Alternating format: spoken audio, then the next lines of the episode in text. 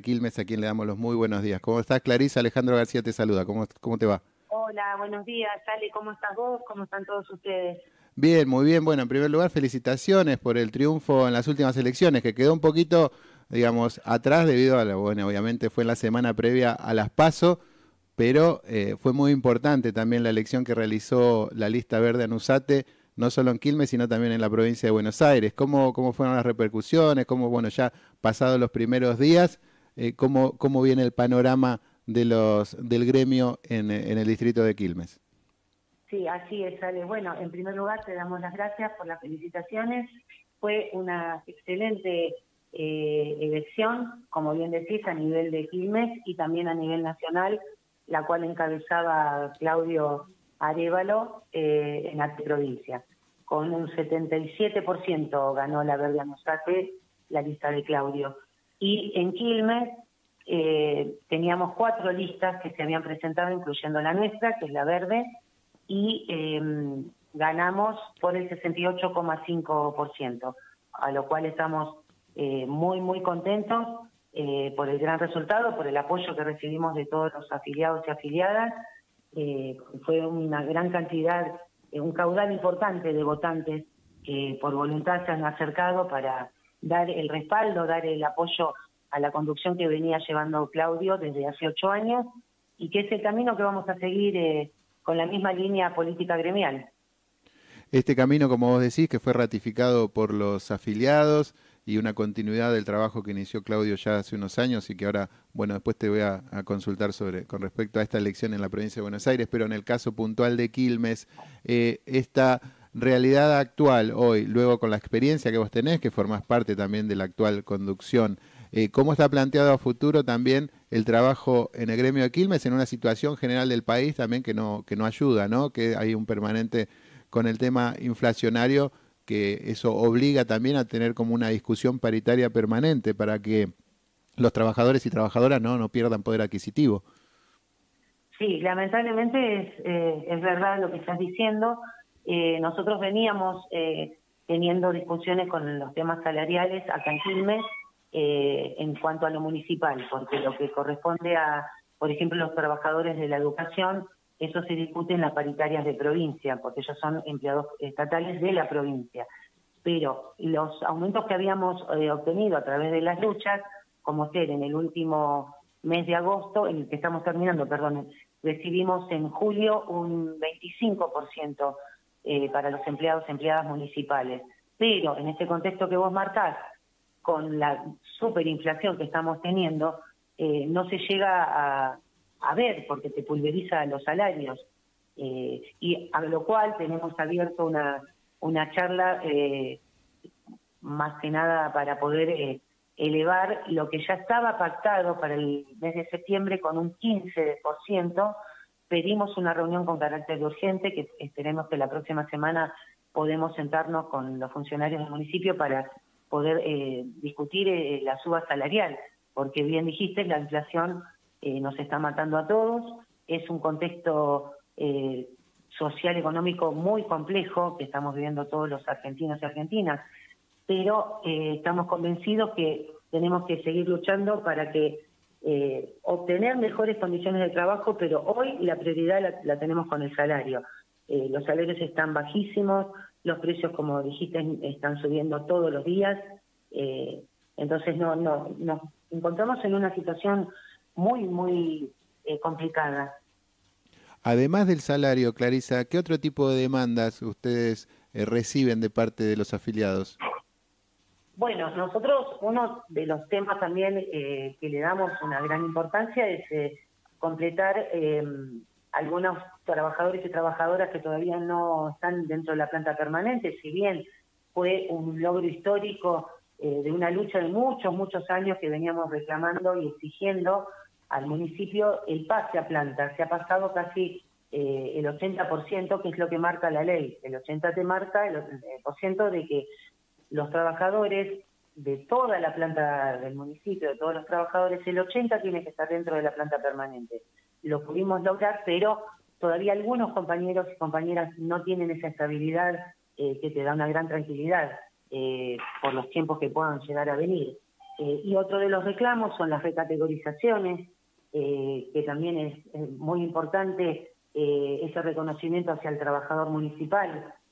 También lo hemos pedido, lo tenemos plasmado en un proyecto de convenio colectivo que presentamos, donde nosotros lo que exigimos es que las recategorizaciones eh, no sean dadas a dedos o por amiguismos, sino que sean de manera automática cada tres años, sin tener que estar pidiendo favores ni a políticos ni a sindicatos. Es un derecho que tiene el trabajador y la trabajadora y estamos apuntando a que eso se pueda aprobar en este proyecto de convenio colectivo de trabajo que hemos presentado, desde hace el cual lo trabajamos con el cuerpo completo de delegados y delegadas. Y queremos que eso eh, pueda avanzar. Eh, hemos tenido algunas reuniones con respecto a este proyecto de convenio colectivo, donde hay otros pedidos, por supuesto, eh, pero puntualmente el reclamo que nos acercan los trabajadores y trabajadoras es las recategorizaciones, porque siempre se dieron por conveniencia, por mismo, y no eh, vemos que eso no es justo para nada, y bueno, creo que en ese es el momento de poder eh, seguir luchando para que eso se haga una realidad. Clarisa, ¿qué reflexión te merece cuando escuchás a candidatos a presidente plantear directamente un desguace total de, la estructura del Estado, ¿no? Y que teniendo en cuenta, junto con este desguace, eh, hay que hablar de hechos concretos, que tiene que ver con el despido de millones de trabajadores estatales a lo largo y a lo ancho de la Argentina. Bueno, es, nos parece un desastre total. Eh, tenemos que estar muy atentos, tratar de hablar con los trabajadores y trabajadoras y con los vecinos eh, no solo con los trabajadores formales, sino con los trabajadores también no formales, que no están dentro del sistema laboral. Hemos pasado de tener eh, memoria en los gobiernos anteriores, eh, los despidos eran todos los días, no podías discutir otra cosa que no sea la reincorporación de un trabajador. hoy estamos hablando de aumentos salariales, de recategorizaciones, como decíamos recién, los pases a planta. Entonces, volviendo a años atrás, Creo que ahí es donde eh, el compromiso que como dirigentes gremiales tenemos y darnos esa tarea de poder explicar que, a ver, no se puede permitir ese avallazamiento, ese vaciamiento del Estado. Eh, los trabajadores estatales somos importantísimos para llevar las gestiones adelante, somos la cara de las gestiones eh, están a cargo de los de las instituciones estatales. Entonces, creo que eso nos preocupa a todos, como lo que algunos candidatos también están diciendo con respecto a deshacer eh, los ministerios de trabajo, de educación. Eh, ya nos ha pasado también. El Ministerio de, Salud volvió a tener su rango en, este, en esta gestión. Anteriores se habían bajado al rango de secretaría. Me parece que eso es una locura. Vos imaginate que hubiese pasado con todo el tema de la pandemia si hubiésemos seguido teniendo una Secretaría de Salud y no un ministerio como se pudo volver a, tener en esta gestión. Entonces creo que en, ese tema, en ese contexto, es donde tenemos ese compromiso de hablar con, los compañeros, con los vecinos, de que tenemos que tener muchísimo cuidado. Eh, yo soy consciente porque vivimos en un país donde la inflación no para, pero creo que se puede revertir esa situación. Al menos es a lo que nosotros estamos eh, eh, apuntando. Clarisa, eh, para finalizar, eh, te decía, bueno, también junto con esta elección tuya en Quilmes, marcó también el triunfo de Claudio Arevalo en la provincia de Buenos Aires.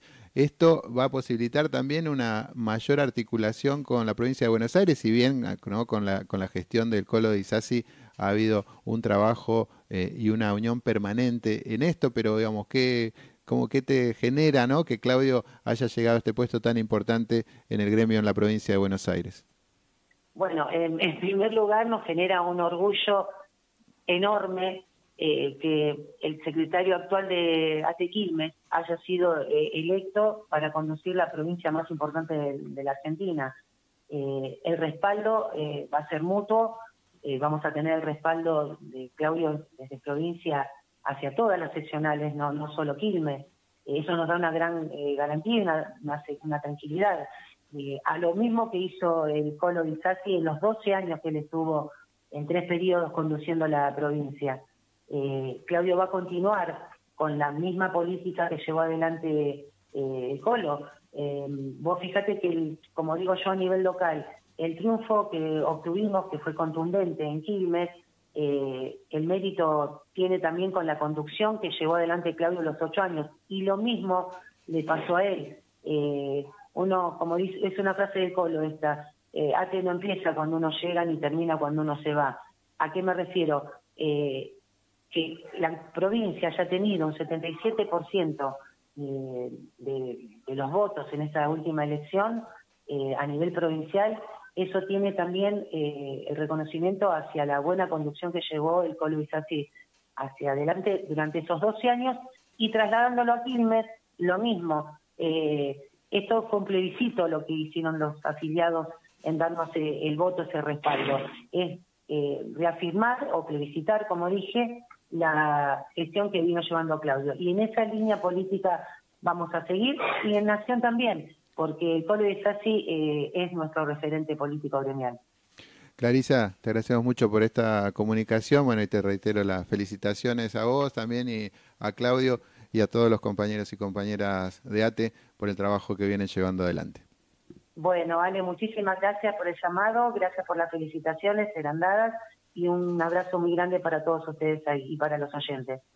Ahí pasó Clarisa Pérez, la secretaria general electa de ATE Quilmes, hablándonos de, de, la elección y también de la realidad de los trabajadores estatales en Quilmes y también en la provincia de Buenos Aires.